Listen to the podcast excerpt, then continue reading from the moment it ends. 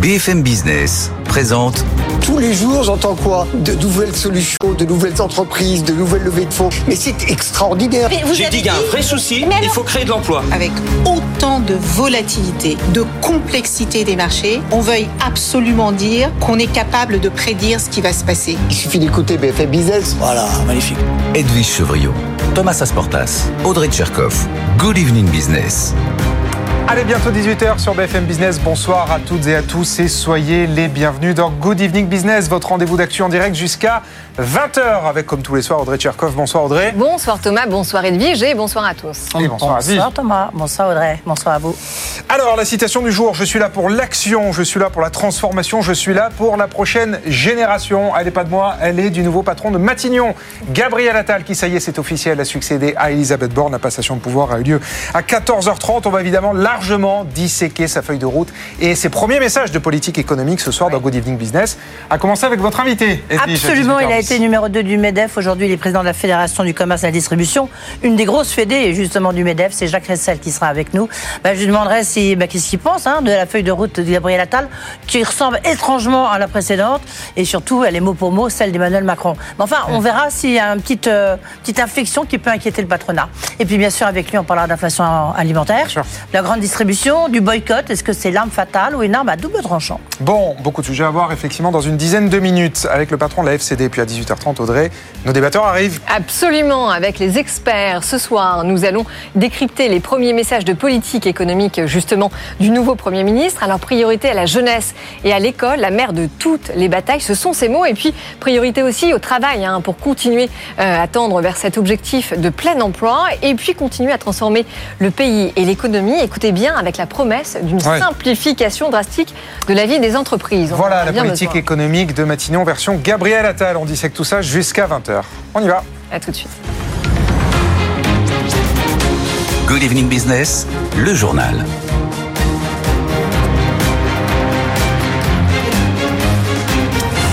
Et c'est donc bien sûr la nouvelle du jour, l'arrivée de Gabriel Attal à Matignon, c'est officiel depuis 12h30, passation de pouvoir à 14h30, et le successeur d'Elisabeth Borne a adressé ses premiers messages de politique économique lors de la passation de pouvoir. Il promet, je cite, de libérer le potentiel français. On l'écoute.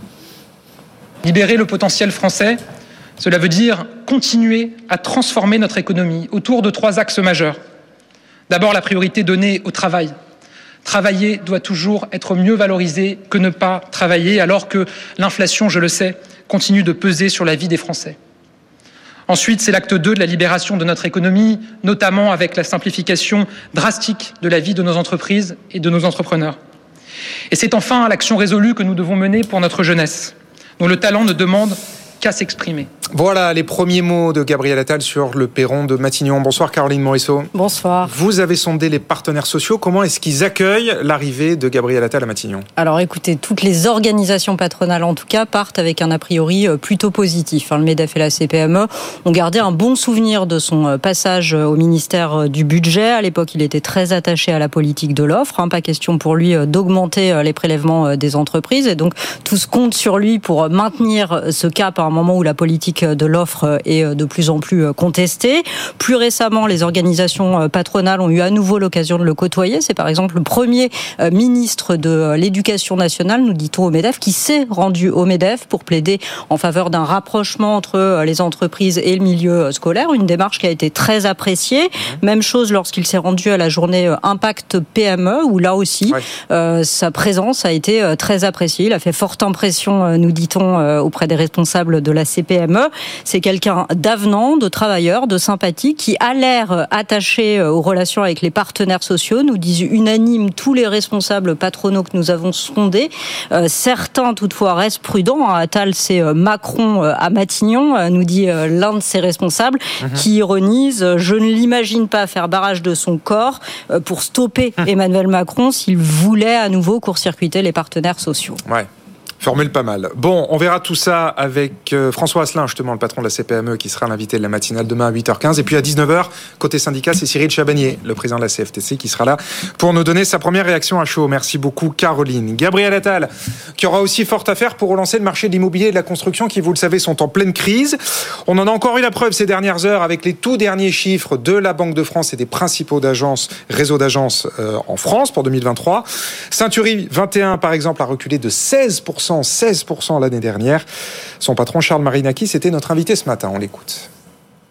Alors un, d'abord, c'est bloqué. On savait que ça bloquerait, voilà, c'est fait, c'est bloqué. En fait, nous, on est à moins 16. La faute à qui? On le sait, la faute à l'augmentation brutale des conditions d'accès au crédit, euh, qui ont verrouillé, si vous voulez, les financements de manière un peu drastique. Par, par ailleurs, le Haut Conseil de la stabilité financière n'a pas souhaité déréguler les conditions d'accès. Donc voilà, ça s'est bloqué parce qu'en fait, il faut bien comprendre que le pouvoir d'achat immobilier des Français a été amputé de 16%. Voilà, c'est purement mécanique. Hein. Alors, je le dis tout de suite, c'est pas de la faute aux vendeurs, c'est pas de la faute aux acheteurs. C'est un dispositif purement macroéconomique de lutte contre l'inflation qui a pour conséquence directe, si vous voulez, de bloquer le marché de l'immobilier. Voilà, Charles Marinakis, le président de Century 21 qui était ce matin l'invité de Good Morning Business, leur closier Christophe Jacubizine. Et puis pour finir, on n'a visiblement pas fini d'entendre parler des problèmes de qualité de Boeing. Puisqu'après la porte arrachée en plein vol, vous vous en souvenez, c'était vendredi dernier, on découvre à présent des boulons mal vissés chez United Airlines. Et ça, évidemment, ça commence à ne plus être possible pour les patrons des compagnies aériennes. Jean-Baptiste Huette. Une porte arrachée en plein vol sur un 737 MAX 9, des boulons mal fixés, des trous mal percés sur des cloisons, des problèmes de raccord entre fuselage et empennage, des problèmes de moteur aussi bien chez Rolls-Royce que chez Pratt Whitney. Bref, depuis plusieurs mois, les incidents s'enchaînent et les patrons de plusieurs compagnies aériennes s'agacent. Tim Clark chez Emirates, Michael O'Leary, le patron de Ryanair, Ted Christie, celui de Spirit Airlines.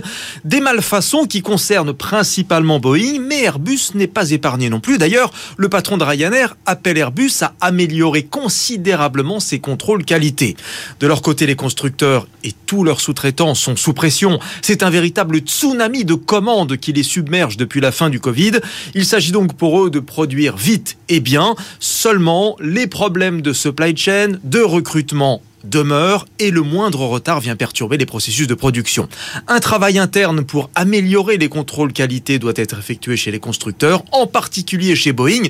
C'est ce qu'explique un expert du secteur qui n'hésite pas à parler de défis culturels majeurs à relever. Merci beaucoup Jean-Baptiste Huette. 18h06, on va sur les marchés. Les marchés où on retrouve Étienne Barak pour la clôture du CAC. Bonsoir Étienne, deuxième journée, euh, deuxième séance de la semaine. Et on a fini légèrement en repli ce soir. Ben oui, après une petite hausse hier, le CAC 40 euh, repère à nouveau du terrain, moins 0,3%. Début d'année qui se fait dans le calme, très faible volume d'échange une nouvelle fois ce soir euh, à la clôture. Peu d'initiatives avant euh, les chiffres d'inflation aux États-Unis qui seront publiés jeudi. À noter un secteur qui sous-performe aujourd'hui, le secteur des semi-conducteurs, à l'image de ST Microelectronics, qui perd plus de 1,4% ce soir, dans le sillage de Samsung qui a, baissé ses résultats cette nuit. Hein, preuve que la demande pour les téléphones, pour les objets connectés pour les tablettes, etc., est toujours euh, très mou. Hein. donc ça, c'est une nouvelle preuve que le ralentissement économique est bel et bien euh, présent. Un dernier mot enfin pour finir concernant les cours du pétrole qui avaient perdu 3% hier avec une demande qui est toujours faible au point que l'Arabie Saoudite avait revu à la baisse ses prix. Et là, vous avez un Brent qui reprend un peu plus de 2% ce soir au-delà des 78 dollars. Et donc l'indice parisien qui clôture en légère baisse, moins 0,3% ce soir au fixing, mais toujours au-delà des 7400 points à 7426 points au fixing. Et dans un instant, on parle inflation, on parle pouvoir d'achat avec le délégué général de la FCD, Jacques Cressel, qui est l'invité d'Edwige Chevrillon dans la grande interview. A tout de suite. BFM Business présente Edwige Chevrillon, la grande interview. Bonsoir, bienvenue dans la grande interview. On va parler de prix alimentaires, on va parler d'inflation. Est-ce que, ben, est-ce que les prix alimentaires vont baisser dès le mois de février? En tous les cas, c'est la promesse de Michel-Edouard Leclerc. Là, on va en parler avec le big boss de la Fédération du commerce et de la distribution, Jacques Cressel. Bonsoir, Jacques Cressel. Merci d'être avec nous. Euh, vous êtes, tiens, j'en profite pour dire que vous êtes aussi le patron de la Fédération mondiale de la grande distribution, puisque vous partez jeudi à New York, où il y a un big show, il y a le big show de Las Vegas.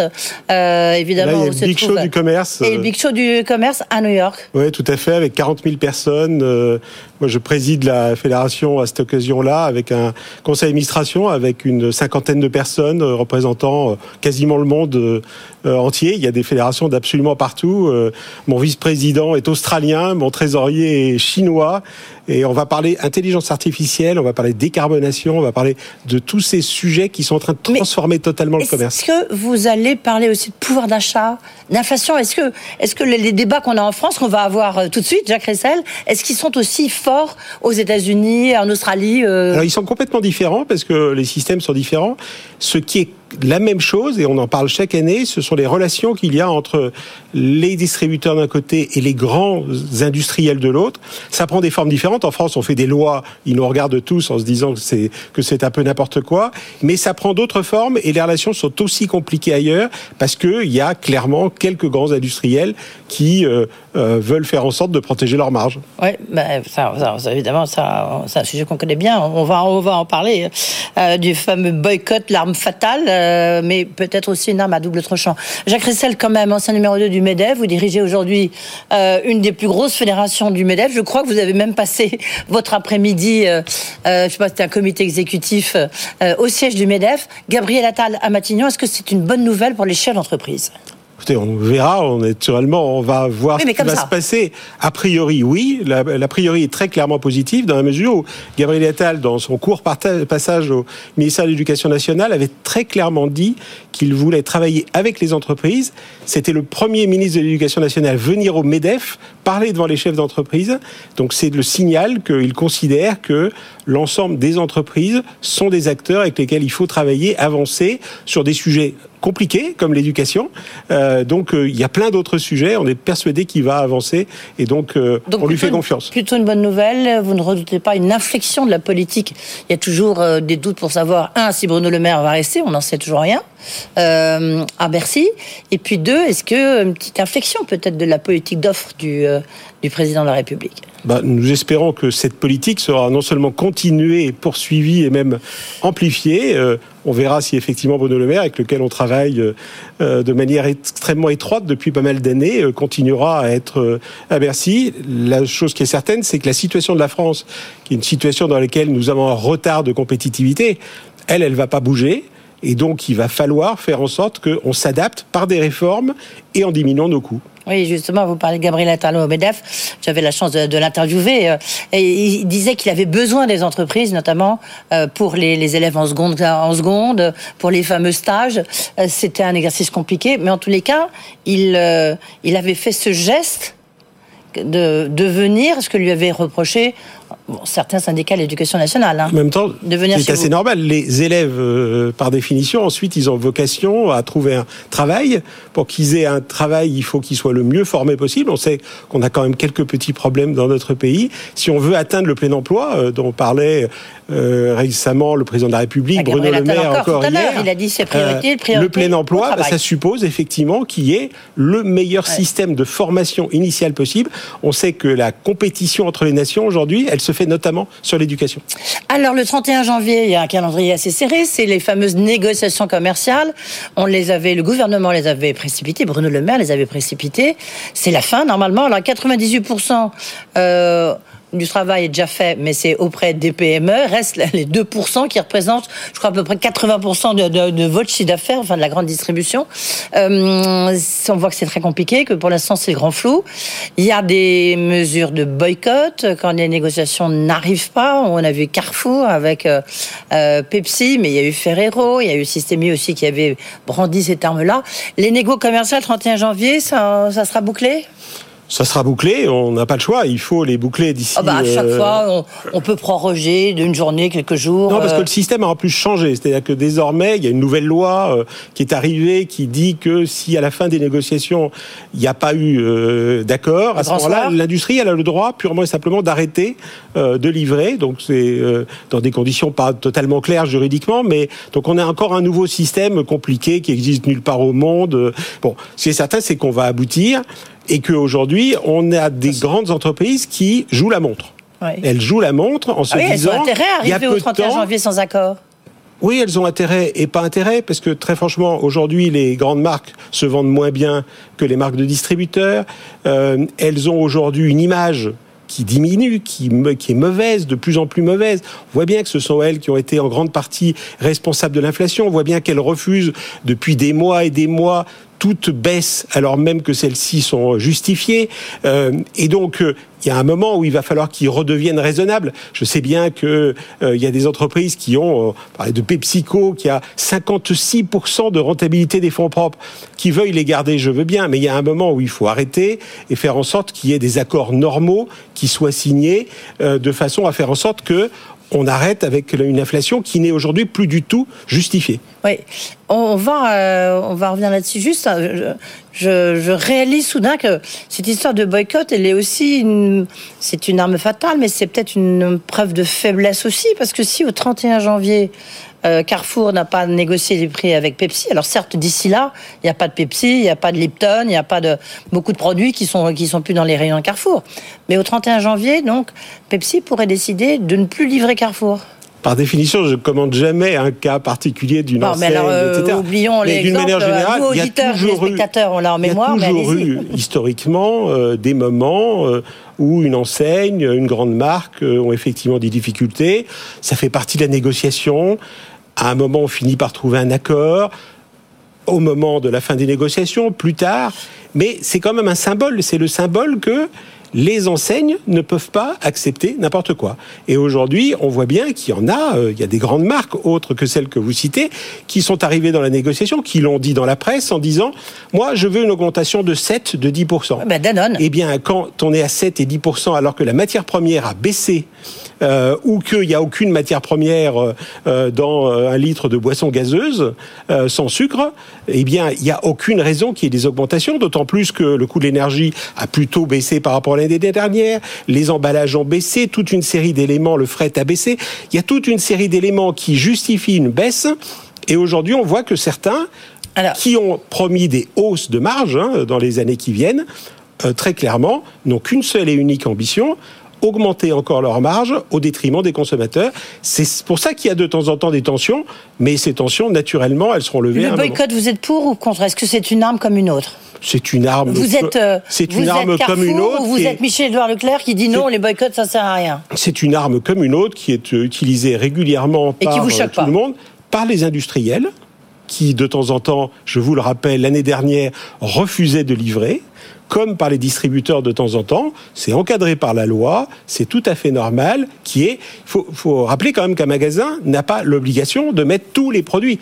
Il choisit les produits qu'il vend, et donc pour cela, il choisit ceux avec lesquels il euh, a envie de contracter. Le 31 janvier, vous pensez qu'il y aura un accord? Le 31 janvier, il y aura des accords euh, quasi euh, pour l'ensemble. Ça va se traduire par... Par quoi? Ça va se traduire par nous, ce que nous souhaitons, c'est qu'il y ait globalement des baisses de prix suffisamment nombreuses et suffisamment significatives pour équilibrer des hausses qui existeront sur d'autres produits. Il y a des produits pour lesquels, je sais pas, le chocolat, le prix a monté, de la matière première a monté. C'est normal qu'il y ait des augmentations. Il y a des produits comme euh, tous les produits à base de céréales, l'huile, les pâtes, là les matières premières ont baissé, baissé. et donc c'est normal qu'il y ait des baisses. L'important c'est que les deux s'équilibrent pour qu'on soit aux alentours de zéro, c'est-à-dire il y aura sans doute une petite inflation. L'important, c'est qu'on ne soit plus dans cette inflation générale et que les Français voient des baisses de prix significatives. Tiens. Il n'y aura pas une baisse globale des prix, il y aura des baisses de prix. Je voudrais qu'on fasse entendre Michel-Edouard Leclerc, qui était euh, l'invité euh, lundi matin d'A- d'Apolline de Malherbe. Alors, ce qu'il disait, en tous les cas, c'est qu'il voulait ramener l'inflation alimentaire dans la moyenne de l'inflation. Aujourd'hui, l'inflation alimentaire, c'est 7,1% en- enfin, au mois de décembre, selon l'INSEE. Il, faut, il faudrait que ça soit pas plus de 2,5%, je le cite, à 3%. Euh, dans l'industrie- dans l'ensemble, les industriels, a-t-il ajouté, ont compris qu'il avait fait une belle connerie. Je, je cite Michel-Edouard Leclerc. Oui. hein. Vous n'êtes pas obligé de reprendre l'expression, Jacques Ressel. Non, je pense que certains ont compris que d'avoir augmenté trop les prix, c'était traduit par une baisse des volumes. Mais aujourd'hui, visiblement, tout le monde n'a pas encore complètement compris. Ouais. Euh, et donc, euh, j'espère que ça va arriver. Mais malheureusement, certains se disent qu'ils préfèrent sacrifier les volumes euh, et avoir des hausses de prix extrêmement fortes encore, ou ne pas baisser leurs prix. Ça, c'est quelque chose qui est anormal.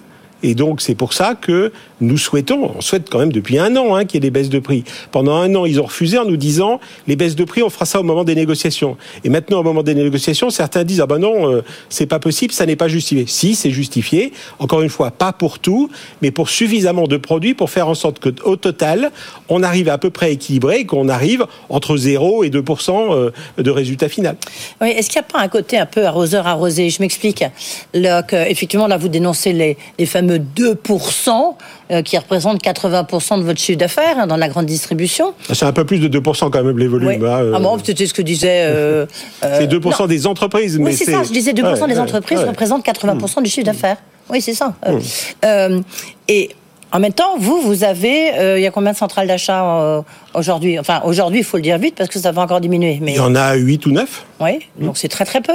Donc vous-même, Mais il y en a. Il vous, faut bien vous voir que. resserrez énormément aussi l'entonnoir et vous mettez une pression incroyable sur les Ah non, mais petites le- entreprises. c'est- c'est- les, Donc- les choses se passent à l'envers. Les- oui, mais produit par produit, produit par produit.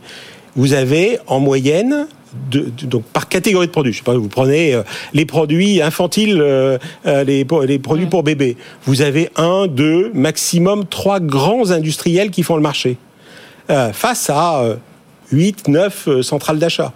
Ce sont eux qui posent problème parce qu'ils ont euh, une capacité à orienter les prix. Mais on est bien côté, vous avez Mais vous-même, vous, PME. de l'autre côté, par rapport aux milliers de PME qui sont en face de, qui sont en face de ces 8-9 centrales d'achat, chat d'achat, pardon, ben, euh, elles, Là, subissent votre loi. que- Elles subissent votre loi. D'abord- Et vous, vous subissez la Non. loi des grandes entreprises. Vous voyez, c'est ça que je voulais dire. Non, C'est qu'en fait, c'est la preuve, c'est que la preuve, c'est que d'une manière générale, les négociations se passent bien avec les PME, qu'elles arrivent avec des demandes inférieures à celles des grandes euh, marques. Et n'oubliez pas une chose, c'est que les PME, elles font 95% de la production des marques de distributeurs.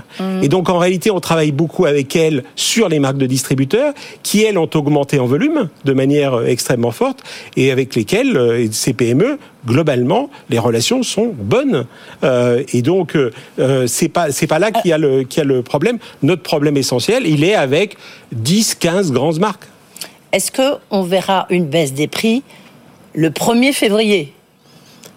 On verra des baisses de prix progressives parce que le- les Mais il y aura des baisses de prix. il y aura des baisses de prix, mais ça, c'est à chaque enseigne. C'est pas le patron de la fédération qui peut dire Bah, ce qui va vous, se passer. tout remonte à vous, de Jacques manière-. Non, tout remonte pas à moi et d'une manière et le droit de la concurrence m'interdirait même de rentrer dans le détail de tout ceci. Oui. Euh, ce qui est euh, par contre certain, c'est que ce que disent l'ensemble des entreprises, c'est qu'il y aura des baisses et que ces baisses, progressivement, elles se mettront en place. Et après, il y a les politiques commerciales des enseignes qui font que euh, euh, ils le mettront en place au fur euh, quand euh, ils le jugeront nécessaire. Oui, parce que Thierry Cotillard, lui, c'est le patron des trois euh, mousquetaires, euh, Intermarché, euh, Netto, euh, et le, euh, là où je passe ma vie, Bricomarché. Voilà. Euh, donc, euh, des baisses de prix dans les rayons pour la première fois depuis trois ans.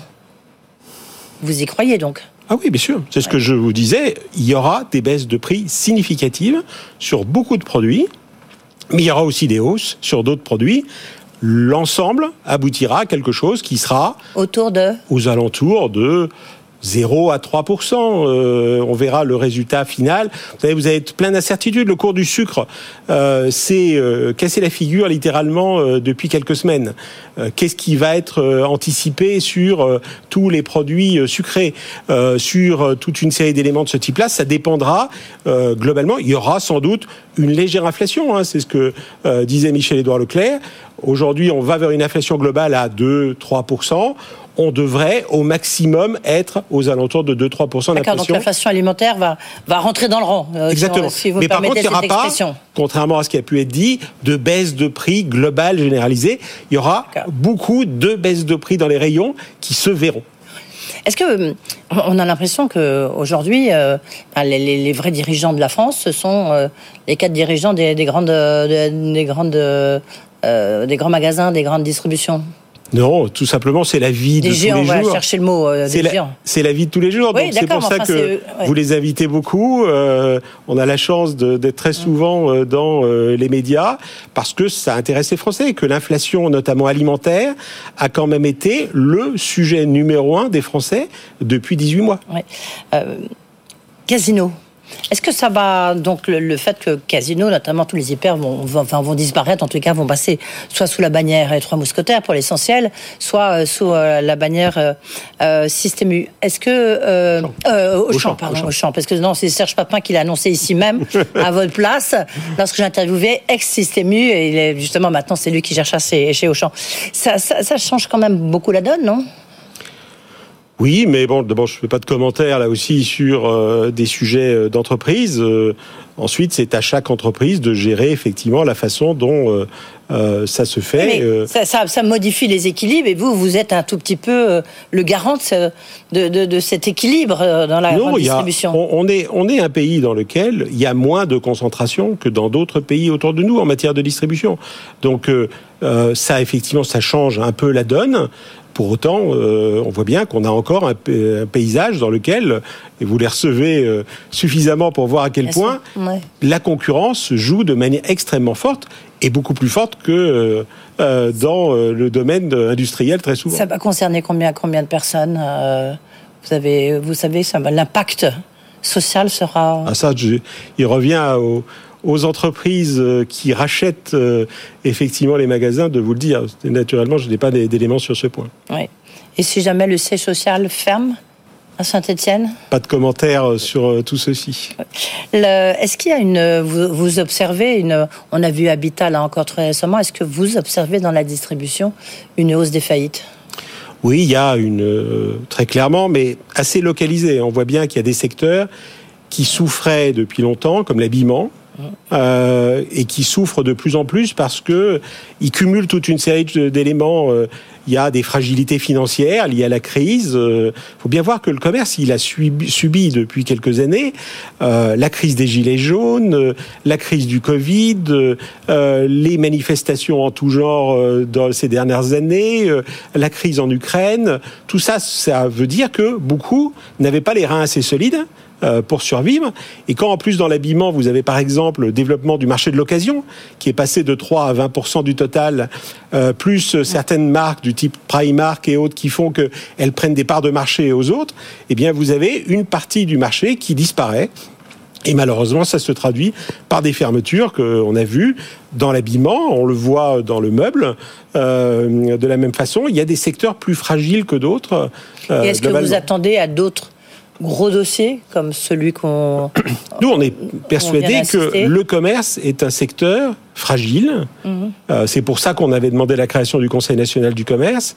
Euh, c'est pour ça d'ailleurs que on a fait toute une série d'études qui montrent que la décarbonation, la digitalisation, l'intelligence artificielle vont nécessiter un doublement des investissements pour survivre dans les années qui viennent.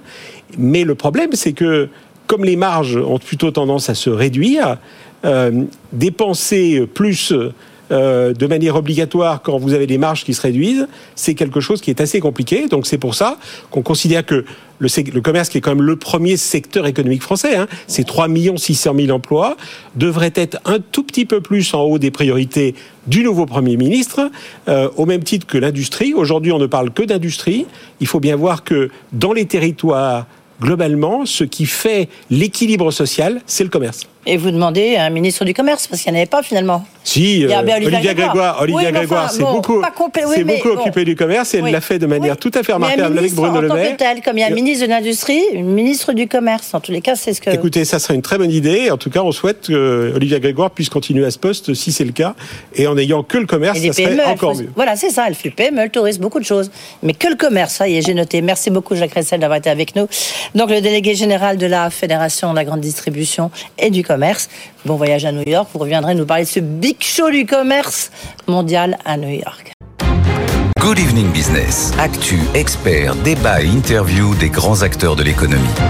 18h35 sur BFM Business. Gabriel Attal est donc le nouveau Premier ministre de la France et on en parle tout de suite avec Laurent Pietraszewski. Bonsoir. Bonsoir Audrey. Alors, vous êtes à la fois monsieur retraite d'Elisabeth Borne et monsieur euh, RH d'Auchan. Donc ça tombe bien puisqu'on parle à la fois du remaniement et on va parler aussi des négociations commerciales. Edwige Chevrillon, bien sûr, vous êtes resté avec nous. Euh, Thomas, Oui. Gabriel Attal, on l'a dit, est le nouveau Premier ministre, ça y est. Euh, il a adressé d'ailleurs ses premiers messages lors de la passation de pouvoir à Matignon. Il promet, je cite, de libérer le potentiel français et de poursuivre la transformation du pays. Si vous avez raté le discours, euh, on a un extrait pour vous. Écoutez tout de suite. Libérer le potentiel français, cela veut dire continuer à transformer notre économie autour de trois axes majeurs. D'abord, la priorité donnée au travail. Travailler doit toujours être mieux valorisé que ne pas travailler, alors que l'inflation, je le sais, continue de peser sur la vie des Français. Ensuite, c'est l'acte 2 de la libération de notre économie, notamment avec la simplification drastique de la vie de nos entreprises et de nos entrepreneurs. Et c'est enfin l'action résolue que nous devons mener pour notre jeunesse, dont le talent ne demande qu'à s'exprimer. Changement de changement de pour lui, là. oui c'est ça exactement non mais changement de casting mais pas forcément changement euh, de politique Laurent Oui, bah, euh, écoutez, ça, ça, euh, qu'il y ait une continuité dans la politique qui sera menée par le gouvernement, je pense qu'il ne faut pas trop en douter, mais en fait, on pourrait quand même se dire que les priorités qu'a mises en avant Gabriel Attal dans son discours sont quand même assez significatives de l'élan que veut donner le président de la République, qui a une cohérence sur la politique menée par le président. Il a été élu sur une feuille de route en 2022, on va pas lui reprocher d'avoir la cohérence, qui veuille donner un impact, une impulsion et peut-être aussi des angles euh, un, peu différents avec Gabriel Attal. C'est ce qu'on a entendu euh, dans le discours. Alors, On entend un, discours très volontariste. Vous vous souvenez, le président euh, avait rappelé dans son intervention libérer, protéger. Dans ses vœux du 31, ouais. Voilà. c'est- Réarmé, voilà. oui, Réarmé, ça voilà. devient le Eh ben, mais Gabriel Attal, je pense, un, un bon exemple. Et puis, franchement, euh, euh, moi, je vais vous dire, ça fait du frais. Hein. Euh, on fait confiance à, à un jeune qui a moins de 35 ans. Alors, il est jeune par rapport à moi. Hein, si Gabriel entendait ça, il dire euh, voilà. Mais, mais en vérité, euh, à, à quelqu'un qui a moins de 35 ans Oui. euh, pour mener la politique de la nation. Mmh. Et, et je crois que oui, oui, bien sûr qu'on on parle de d'audace et de mouvement. Bah oui, il y a de l'audace, il y a du mouvement là-dedans. Ouais. C'est- Edwige oui Bah, parce bah- que c'est- c'est aussi ce qu'on lui reproche Edwige justement c'est à la fois son âge et son manque d'expérience pour diriger ce qu'on appelle l'enfer de, de Matignon Oui, en même temps, le- c'est c'est quelqu'un. euh, on, on parlait tout à l'heure, euh, bah, justement, avec l'axe numéro 2 du MEDEF, Jacques Ressel, du fait qu'il était venu au MEDEF. C'est la première fois qu'un ministre de l'Éducation nationale Oui. a été venu. Oui. Et c'est moi qui l'interviewais. euh, et c'était intéressant et- parce qu'il a dit il faut mobiliser les entreprises. Et puis surtout qu'il y a un rapport entre l'entreprise et l'école. Je veux dire, c'est un gros mot euh, pour l'éducation nationale depuis très très longtemps. Donc c'est quelqu'un qui n'hésite pas à, voilà, à afficher À des ruptures à transgresser ce qui est l'ordre établi. Bon, ce qu'on peut dire simplement, c'est que bon, il y côté un peu livre des records, si je veux donner un petit coup de patte. le plus jeune président de la République, le plus jeune Ouais. premier ministre, la femme euh, première ministre qui est restée le plus longtemps. Il y a, il y a un peu ce côté-là. On a envie de dire, il faut d'abord euh, bosser, puis après on verra. euh, Oui, si le oui, fait oui. d'avoir 34 ans, c'est un atout ou pas. C'est un atout indéniable dans le sens où c'est quelqu'un. Je dis. Vous n'allez pas aimer ça, euh, Laurent, mais ni Thomas, mais c'est son côté Ah féminin, c'est-à-dire Ouais. que Ah. il est dans l'efficacité. Oui, il je est vous pas dans la rejoins, posture. Oui. Il n'est pas à chercher. On n'a aucun problème avec ça. euh, Ouais, moi, je est suis à l'aise pas- avec ma partie féminine. Ouais, pareil. Ouais. Non, mais vous voyez ce que je veux dire, c'est c'est quelqu'un, il dit ce qu'il fait. Oui. Et parmi les politiques, pardon, mais c'est quelque chose qui devient de plus en plus rare. Et c'est ça qui fait aujourd'hui et qui a fait sa C'est ça qu'Emmanuel Macron est allé chercher, c'est qu'il veut que des résultats se voient. Et Oui, effectivement, c'est sa marque de fabrique. C'est sa marque de fabrique. Là, C'est clair que c'est vraiment la, la marque de fabrique de Gabriel Attal. Pour l'instant, attendez, on va pas lui tresser que, Hmm. Oui, bien euh, que des Non, mais jusqu'à présent, en tout cas, Mais voilà. euh, je pense que Alors, est-ce que c'est un petit côté, c'est là où je suis pas complètement d'accord avec mes confrères politiques. Je pense que cette nomination euh, est peut-être la, la marque de faiblesse d'Emmanuel Macron. Pourquoi? Il a pris pour une fois, la première fois, il prend quelqu'un de très populaire qui est dans les sondages la personnalité politique la plus appréciée des Français. Mmh. Ça veut donc dire que Emmanuel Macron, il a besoin quelque part euh, Oui, d'un relais. d'un relais. Il a besoin de, mais de cette euh, popularité, de ce stock de popularité Gabriel Attal a, mais Ouais. qu'il n'a plus. Oui, c'est vrai. Voilà. Ceci dit, euh, en réalité, avait-il le choix? Parce que, par exemple, euh, pour citer Bruno Le Maire, s'il avait choisi Bruno Le Maire, en réalité, ça aurait été une cohabitation. Ça aurait été très compliqué. Euh, Gabriel Attal, justement, euh, c'est un macroniste. euh, Enfin, il, il s'inscrit complètement. Et d'ailleurs, c'est ce qu'on a entendu un peu plus tôt. euh, il ne paiera jamais de sa personne pour faire barrage à Emmanuel Macron sur quelques décisions que, macroniste de la que ce première soit. heure. Ah voilà. oui. Et je, pour, pour aller aussi dans votre sens et dans son côté euh, Guinness euh, des records, il est aussi le ministre le plus apprécié parce que autant du côté des LR, du RN que de Reconquête, tout le monde s'accorde à dire, l'électorat aussi, que c'est un bon ministre. Donc c'est plutôt une carte. Alors qu'il vient de la gauche. Hein. À jouer. Oui, absolument. Mais c'est une, une- enfin, une, une bonne carte jouée à deux titres, justement euh, pour a- assurer qu'il y ait enfin un vrai, euh, un vrai dialogue au sein du Parlement, et puis aussi peut-être pour déjouer la carte Bardella. Je pense évidemment aux élections européennes. Oui, alors vous avez, je- je- je- on peut prendre tout ça. Je, je vais, je vais évidemment, à, moi, à en faux par rapport à Edwige, parce que euh, je, je trouve ce qui, ce qui est intéressant dans, dans le choix du président de la République. D'abord, je pense que là où Edwige avait raison, c'est que euh, effectivement le président de la République a toujours le choix. Et là, il y avait du choix. La preuve, on en a parlé pendant plus d'une semaine hein, euh, du choix. Donc il y avait vraiment la possibilité de choisir. Et donc ce choix, c'est un choix qui porte de la signification. Enfin, franchement, on voit. Et moi, je regardais là les différentes euh, chaînes euh, d'information. euh, J'écoutais les radios. Voilà, mais que. euh, Que bien sûr. BFM Business, Voilà, évidemment. euh, voilà. Qui d'autre et, et- et au final, on voit bien qu'on on- on débat de cela. On se dit, mais, mais sur le fond, mais qu'est-ce que ça veut dire Qu'est-ce qu'on doit décoder de cette nomination? Donc ça veut dire qu'on n'est pas dans une nomination demi-teinte. On n'est pas, on, dit pas tiens, on a pris la suite. Oui, par Non, défaut. on- voilà, on, C'est pas un on choix est par là. défaut. C'est un vrai choix. Le- et, en plus, c'est vraiment intéressant. Je vais vous dire, moi, je c'est le regarde choix ça. de quoi? Non, mais c'est- mais c'est- justement, c'est bah, ce que vous avez dit tout à l'heure, c'est un Eh ben, choix euh, de la jeunesse et de l'audace, euh, de transgression peut-être aussi de Alors oui, je pense qu'il y a un côté. Alors, je pense qu'il y a un côté back to basic malgré tout. Euh, C'est-à-dire qu'en fait, euh, euh, Gabriel Attal, c'est libérer, protéger, unir. Sur le fond, il, il colle bien avec tout ça, et il a cette capacité à faire émerger des sujets politiques et à les porter. On a bien vu dans sa, Ah bah, prise de fonction à l'éducation nationale comment il, il a été capable de traiter Oui. des sujets comme la Baïa, euh, dont on se demandait quand est-ce qu'on allait arriver Enfin, à avoir cinq une mois, position. cinq mois, Laurent, Mais- c'est quand même très court pour Mais faire il un a fait- bilan. mais en non, réalité. Ah oui, mais mais- il a fait beaucoup de mais choses. des Non, non, indicateurs il a fait énormément de, de- choses. de vraiment d'efficacité nationale. important. Oui, Sur, les, sur les profs absents, euh, sur la Baïa, c'était quand même très attendu, comme vous l'avez dit. Non, il, fait, il, il a vraiment été très efficace. Donc, oui, Et donc, en plus- donc vous dites court, cinq mois pour faire un bilan, mais assez pour prendre des décisions courageuses. Ah oui, il, il a, il a fait vraiment euh, des choses. La, la preuve, c'est quand même, il a été salué par tout le monde. hein. Donc c'est la première fois qu'on voit ça à l'éducation nationale. En même temps, hein. il ne Et il peut a fait que, des que choix. mieux faire que son prédécesseur aussi. hein, Oui, enfin même les autres prédécesseurs, hein. Euh, parce que supprimer les matchs, je suis pas sûre que c'était une bonne idée. hein. Ouais. Là, il, Oui, absolument, euh, c'est clair. Donc euh, c'est quelqu'un qui a qui voilà qui avance, qui n'a peur de rien et surtout qui discute, qui n'est jamais enfermé seul dans son bureau. Oui, Ah oui, mais alors ça, justement, vous qui l'avez pratiqué, Laurent Pietraszewski, qui était porte-parole du gouvernement, hein, Oui. vrai. À l'époque. comment vous le décririez? C'est quelqu'un qui joue perso ou collectif? Parce que euh, là-dessus, on entend tout et son Non, mais contraire. c'est quelqu'un qui est vraiment très centré sur la tâche. Il sait ce qu'il doit faire. Et je crois que quand il était porte-parole du gouvernement, d'ailleurs, ça s'est vu, mais même avant, juste, on se fait un petit retour.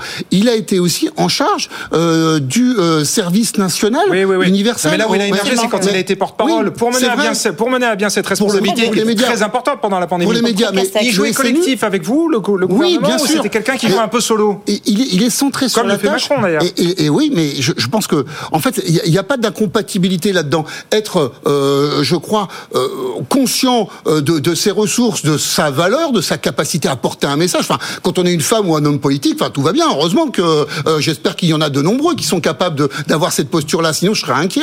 Et au final, est-ce qu'il a la vision vision de l'intérêt général. Bah, je peux vous dire, comme porte-parole de gouvernement, il faut être tout terrain, il faut bosser tous Oui, les sujets. clair, vous pouvez pas faire l'impasse. Il faut avoir un avis circonstancié, parce que euh, vous-même, les journalistes, vous, vous les loupez pas, les porte-paroles, quand ils sont à côté. Bon, ni les ministres non plus, vous me direz, mais, mais quand vous êtes ministre, vous, vous excellez, enfin, on attend de vous que vous excelliez dans votre domaine. Quand vous êtes porte-parole, il faut être bon partout. Et il a été bon partout. C'est, oui, effectivement, il a ex- exercé des, sauf à l'éducation nationale, mais il a toujours eu des jobs un peu transversaux, notamment lorsqu'il était euh, porte-parole.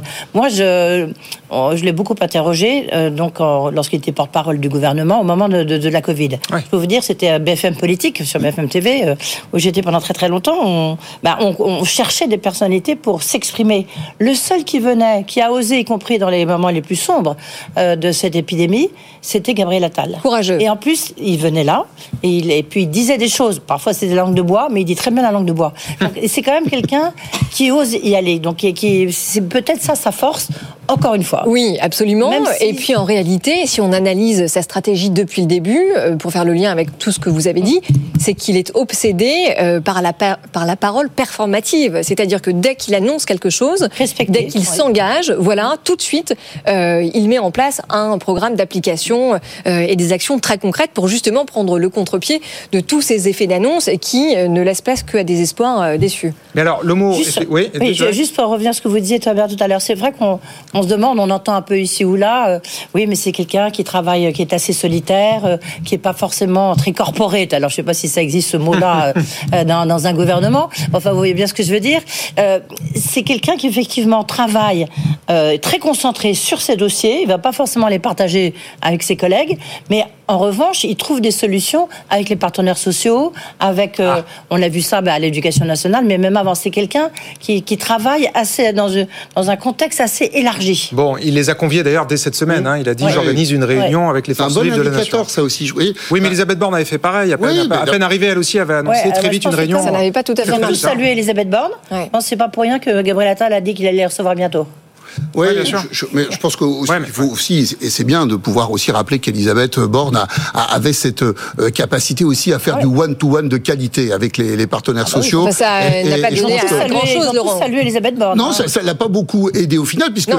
elle portait des projets. Pas du tout, au Euh, contraire, parce que euh, ça a créé vraiment des- de grands espoirs déçus. Le patron de la CGC sur le sujet, qui effectivement disait, bah, sur le fond, j'ai apprécié euh, euh, d'échanger avec la première ministre, même si grosso modo j'étais d'accord sur rien avec elle. Hum. Mais euh, je- malgré tout, en politique, la capacité que vous avez ou pas de euh, nouer le dialogue, de faire aussi euh, du off, euh, de euh, d'être en situation de, de percevoir ce que vous disent vos interlocuteurs.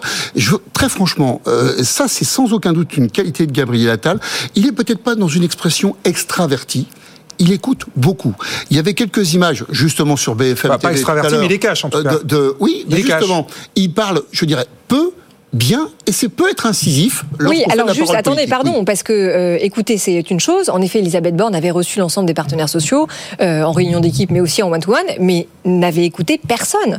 Et c'est ce qui avait d'ailleurs mis Ah non, en colère euh, euh, l'ensemble de ses, de ses Oui, mais il fallait une interlocuteurs. réforme. Oui, mais Oui. bien sûr, parce qu'il fallait une réforme des retraites. Donc, vous voulez, avait Oui, bien Donc, sûr. euh, Si vous- voilà, si vous- Mais ils ont on fait tellement de propositions, rien n'a été repris. C'est- le débat qu'on a eu à plusieurs Bah oui, sur- aussi. sur ce même plateau. On peut toujours reprocher au président de la République d'avoir voulu euh, réformer les retraites et de reculer l'âge de retraite, le ramener à 64 ans, euh, sauf qu'il avait été élu en disant qu'il ferait 65, donc il, il a, il a négocié, et donc il y a quand même pas scandale à voir que dans notre pays, il y a quelqu'un qui a été élu, qui applique le programme sur lequel il était élu. D'ailleurs, je vais vous dire, je trouve qu'on a plutôt souffert historiquement dans les 35 dernières années d'écarts assez faramineux entre les promesses de campagne et ce qui était réalisé. Et alors là, Oui. il jouait. Oui, non, juste encore un point. L'autre, euh, l'autre ministère transversal qu'il a euh, exercé, c'est effectivement celui des comptes publics. Et euh, on l'a plusieurs fois interrogé. Je, je l'ai plusieurs fois inter- interrogé là-dessus. Il connaissait ces dossiers, ce qui n'est pas évident parce que les comptes publics, c'est quand Oui, même. ouais, bien sûr, c'est ouais, technique, ouais, c'est pas il faut- toujours le cas, oui, Voilà. c'est clair. Donc, Bah, euh, oui, oui, il faut s'y coller. Quoi. ça c'est technique et donc Ouais. il, Oui, bah, oui, il s'était collé. Donc il, devez il est à quand même assez bon là-dessus. Moi j'aurais un petit bémol quand même. On vient de lui. de- Ah là, euh, Oui, là, ah on oui, là, l'a c'est la encensé. palme d'or. là. Allez-y. Ouais, ouais, ouais. Non, j'ai Bémol. trouvé que son discours tout à l'heure, elle était sans doute émue, hein, parce que d'arriver comme ça, euh, 34 Il a ans, beaucoup euh, tremblé. Alors, il faisait il moins ouais. Moi, je peux vous dire Ah oui. qu'il faisait très très c'est peut-être que c'était le froid, peut-être Oui. que c'était l'émotion, peut-être c'était- est des euh, une marque sympathique pour moi du Nord, mais Oui, mais sur les, mains, c'est plus, sur les mains, c'est plus Oui. difficile. Euh, en tout cas, c'est moins esthétique. Non, plus sérieusement, son discours, il était un peu long. J'avais l'impression d'entendre les vœux d'Emmanuel Macron, quoi. Je me suis voilà. dit, Bon, bah, au moins, ils seront- j'espère, qu'il va quand même, sur la ligne. et il va quand même se, se trouver une marge de manœuvre. Je, je suis Sinon, d'accord avec vous. rien. Ce n'était pas très, très moderne euh, dans, dans la forme, en tout cas. Non, enfin, tu vois, c'était Emmanuel Macron, quoi. Ouais, euh, Donc, bis, euh, le, le merci, mot-clé. euh, merci Édouard Philippe, merci Oui. Jean Castex, Ah oui. merci Emmanuel Macron deux, trois fois. Oui, très Merci. obséquieux. Bon, Edouard enfin, Philippe, je, je- je- euh, je peux entendre tout ça et puis je peux, comprendre même quand vous avez euh, 54 ans, que vous êtes nommé secrétaire d'État, que vous prenez la parole euh, et que vous répondez la première fois. euh, à des, journalistes alizés, je vous assure que vous, vous, vous avez un peu de pression. On ému. euh, qui- qu'il en ait eu un peu à 34 ans, euh, je, je, je, franchement, je lui fais Ah, mais pas son texte était Voilà. très classique. Oui, ben c'est la, la- la meilleure façon de gérer la pression, c'est d'avoir des éléments en tête qui sont des éléments que Oui, vous Laurent, maîtrisez mais on euh, parfaitement. évidemment vous à ce évitez qu'il les crée un peu digressions, une rupture. J'ai une question pour Oui. vous, euh, Laurent. Je vous écoute, Edwige. Si vous permettez, vote de confiance ou pas vote de confiance, à votre avis? Il faut qu'il y aille, il faut qu'il y aille pas? Euh, et Vous je, êtes je- ministre, je pense, oui, oui, dire. oui, oui, mais je vous. Alors t- très franchement, euh, je pense que c'est euh, un, un piège euh, que de vouloir absolument aller chercher le vote de confiance. Je, je crois que euh, il peut tout à fait s'en dispenser.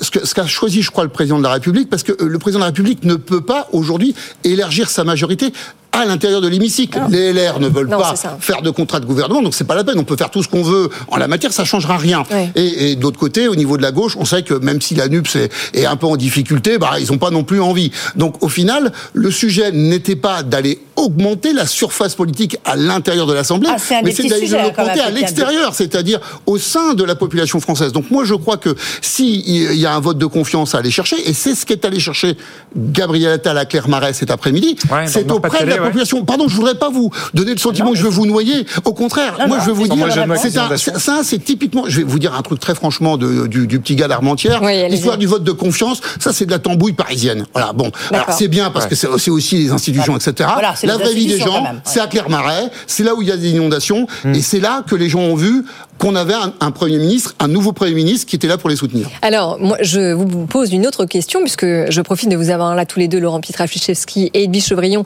Je vais vous parler d'une personne que vous connaissez tous les deux, Laurent Fabius.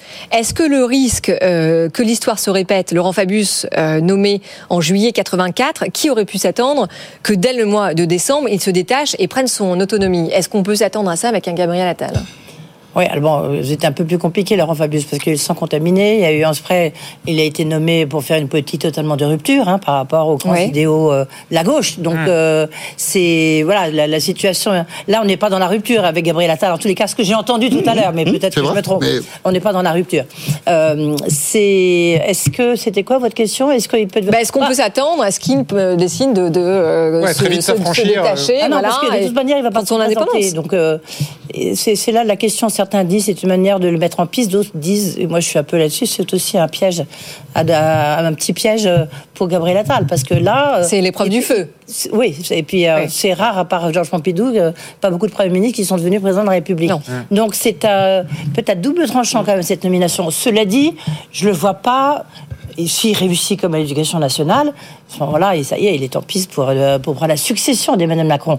Mais il a tout intérêt à rester dans la ligne d'Emmanuel Macron, hein, pour l'instant. Enfin, je... Bah, paraît- Enfin, je pense que là, où euh, Edwige a raison aussi de rappeler que bon, il- il- il- le but pour un Premier ministre, c'est de mettre en musique la politique qui euh, a été euh, validée lors de l'élection présidentielle. Euh, bon, Ah oui. euh, donc c'est- donc il n'y a rien de- d'extraordinaire à ça. C'est- C'est c'est- c'est- c'est la logique de nos institutions. Alors après, euh, Audrey, Enfin, on a bien vu que c'était pas si facile que ça. oui, oui, mais je suis d'accord. Mais vous pointiez du doigt, tiens, si on veut faire absolument l'analogie avec Fabius, et Mhm. voilà, quand est-ce qu'il va nous dire, lui c'est lui, moi c'est moi? Voilà, c'est- c'était voilà. ça votre Oui, question. oui, c'est ça, exactement. alors, je, bon, je, je, je dé- j'écoute bien le Audrey dans le texte.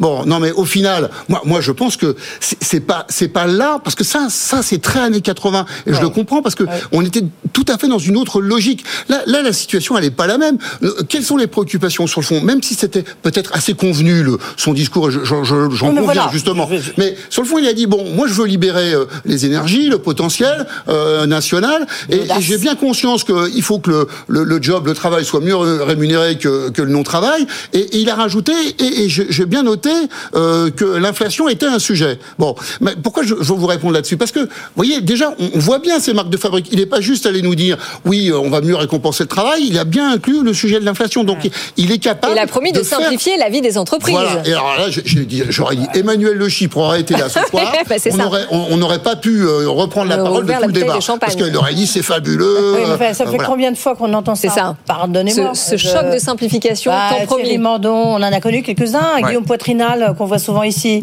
Le choc de la simplification. hein. Ouais, il y a J'étais quand même là. quelques trucs qu'on Promis aussi par, Il y a euh, chose vous- sur- vous, parlez au, au, sûr. au député qui était le rapporteur de, de, de la loi des ordonnances Non, mais promis aussi Alors, par- on peut- par Roland Lescure, par Bruno Le Maire tous les jours. Bon, quand même, de, de fait, on en a simplifié. Le truc, c'est qu'on a un, un écheveau Ouais. euh, administratif et juridique qui est propre à notre histoire. Hein, de- voilà, on a un pays extrêmement centralisé. Voilà, on aime bien tout décider à Paris. On pense que les, les gars, les nanas qui ont élu à Paris, ils Et sont omniscients, ils savent personne. tout.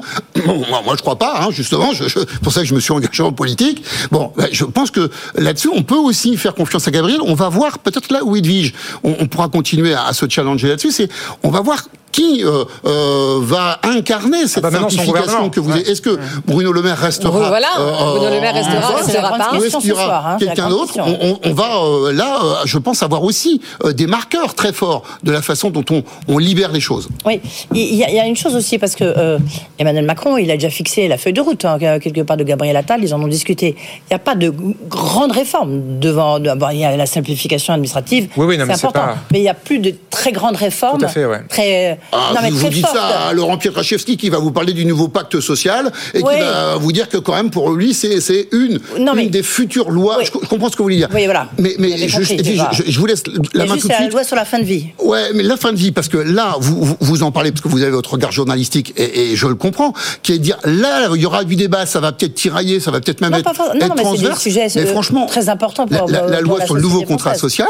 moi, je peux vous dire, ça, ça doit générer de l'intérêt. Non, mais il n'y a pas que ça. Et la santé, oui, l'hôpital, et puis, l'école. On, aura mais des lois de programmation concrètes. euh, à passer aussi en matière de, de transition euh, Ouais. euh, environnementale. Je, je, je, je, je comprends ce que vous voulez dire. Peut-être les lois sont moins emblématiques. Elles paraissent aujourd'hui médiatiquement moins emblématiques, mais je pense qu'en matière notamment de corps social, euh, Oui. il y, y a du grain à moudre. Et je pense que là, Gabriel Attal et son futur ou sa future ministre du Travail ont certainement euh, des points à gagner vis-à-vis des Voilà, partenaires Mais sociaux. attention, parce qu'ils n'ont pas que des amis. hein. Euh, à la fois Richard Ferrand et François Bayrou, et même Alexis Collère, étaient contre sa nomination. Oui. Oui, de manière, ça, a priori, euh, bon. a priori, on dit que ce serait Julien de Normandie qui serait qui remplacerait Alexis Colère, donc peut-être que ça va arranger les choses. Ah oui, sûrement. Ouais, Bon, ça, on va voir ouais, hein. effectivement dans les Ouais. prochains Ça, jours. on, on va voir. Comment Là, je pense qu'on a encore 10 jours, hein, ouais, peut-être 3 semaines même. hein. Donc, Je vois que On. Edwige a appris euh, que le maître des horloges euh, va gérer ça. Non, mais très franchement, effectivement, il serait logique qu'on ait un gouvernement d'ici la fin de la semaine pour des raisons simplement d'organisation de Conseil des ministres. Mais après, vous avez raison aussi de dire que, ben voilà, la réalité euh, des- des- du premier quinquennat et de, de ce deuxième quinquennat nous a souvent montré qu'il fallait pas se précipiter. bah, là, Euh, voilà. là. Enfin, en tout cas, Gabriel Attal, euh, on peut le dire, a in fine une responsabilité très importante, qui est celle de relancer le quinquennat, et euh, il a finalement un rôle beaucoup plus important que les, que les derniers premiers ministres. C'est vrai. Moi, je pense que euh, ça, ça, ça peut lui mettre une forme de pression, d'ailleurs, par rapport à ce qu'on Ah, a énorme. tout à l'heure. Ça peut lui mettre une forme de pression. Mais je, je, je, je vais vous le faire de, un, un peu de mémoire, comme je ressens euh, le Premier ministre, de, de Ouais. ce que j'ai j'ai pu le voilà garder Il nous reste de, 30 de- secondes. hein. voilà de, de vie euh, professionnelle euh, partagée. Je, je pense que c'est quelqu'un qui, qui qui sait bien la gérer et qui, sur le fond, aime bien qu'il y ait une forme de pression d'enjeu. Il a un pre- le- son premier obstacle très, très, très important. Ouais. On aurait dû commencer par là. C'est les élections européennes. hein. Bah, exactement, Oui, ce que j'allais vous dire, absolument. c'est pas tant, il n'est pas tant attendu sur des réformes que sur des rendez-vous. C'est ce qu'a dit Emmanuel Macron, Oui, les élections européennes et les JO. Oui. C'est ça pour Voilà, lui, c'est deux ça- grands rendez-vous oui, de l'année. Normalement, Emmanuel j'espère Macron. Les enfin, JO pour lui être qui plus va les faciles à passer les gérer six mois, les les six prochains européennes. mois, parce que Oui. tout ça c'est fini dans les six mois là. Oui, non, mais les grands rendez-vous qu'a fixé Emmanuel. Macron pour la France cette année, c'est Voilà. ça, ces élections et ces Ouais, JO. On a vraiment l'impression que c'est ça l'année 2024 pour Emmanuel Macron. Ouais, bah, parce que et Gabriel. Attal doit être, euh, doit être au rendez-vous de ces rendez-vous, justement. Oui, et l'élection européenne. Au-delà des réformes, il parle plus de réformes, en fait, le président. Si, si, justement, il a dit qu'il fallait poursuivre Assez les réformes. Oui, mais il dit Ah pas bah lesquelles. Il dit c'est pas a lesquelles. dit. Ah bah non, ouais, mais il dit justement, ah Ah surprise, attendez, on garde c'est un peu pas de suspense. Oui, il y a patient pacte parce qu'on n'est que le 9 social, janvier pour l'instant. Eh ben, ça tombe bien. Laurent, vous restez avec nous pour la deuxième heure. On continue à débattre. On parlera d'inflation, justement, puisque avant. Et on les négociations commerciales, on n'a pas eu le temps d'en Vous parler. étiez euh, dans les négociations commerciales. Jacques Cressel, qui était votre invité, disait euh, que ça va retomber, enfin qu'on va revenir à une inflation à peu près normale, quoi, euh, de 3%. Donc on verra avec vous. Et puis. Il y a un et, petit point que j'avais oublié, Ouais. Les négociations au 31 janvier, s'il n'y a pas de, s'il y a pas d'accord. Oui, dans la nouvelle loi, peuvent, euh, les ouais. industriels peuvent décréter à leur tour de boycotter euh, Oui, les c'est ça, on va distributeurs. dire, j'y vais pas. Ouais, ouais, effectivement. Euh, non, Effectivement. donc, euh, Bon. je pense que là, On c'est c'est bien pour ça qu'il faut tout revoir. On parle de tout ça dans la deuxième heure jusqu'à 20h. Merci Laurent, donc vous restez là. Merci Edwige. Demain, votre invité? Demain, on parlera de santé justement et d'intelligence artificielle avec Jean-Charles Semelian. D'accord. Le ouais, patron euh, d'Alan. Bon, très bon sujet. très, très très bon sujet. Et puis je m'en Et vais très bonne attend, lui. Et très bonne activité. Et puis surtout, vous avez vu ce qui se passe dans l'intelligence artificielle. Et euh, il y a un, ant- un antibiotique qui pourrait peut-être nous permettre de sauver notre cerveau. Enfin bref, Mhm. c'est en train de tout révolutionner. Puis là, ben, on parle pas beaucoup de santé. On aura peut-être notre ministre de la Santé demain. Exactement. On verra. Jean-Charles On verra si les choses vont très vite. En tout cas, restez avec merci nous. Edwige, absolument. Et merci On continue de décrypter l'actualité économique avec les meilleurs experts. À tout de suite. Yes, à tout de suite.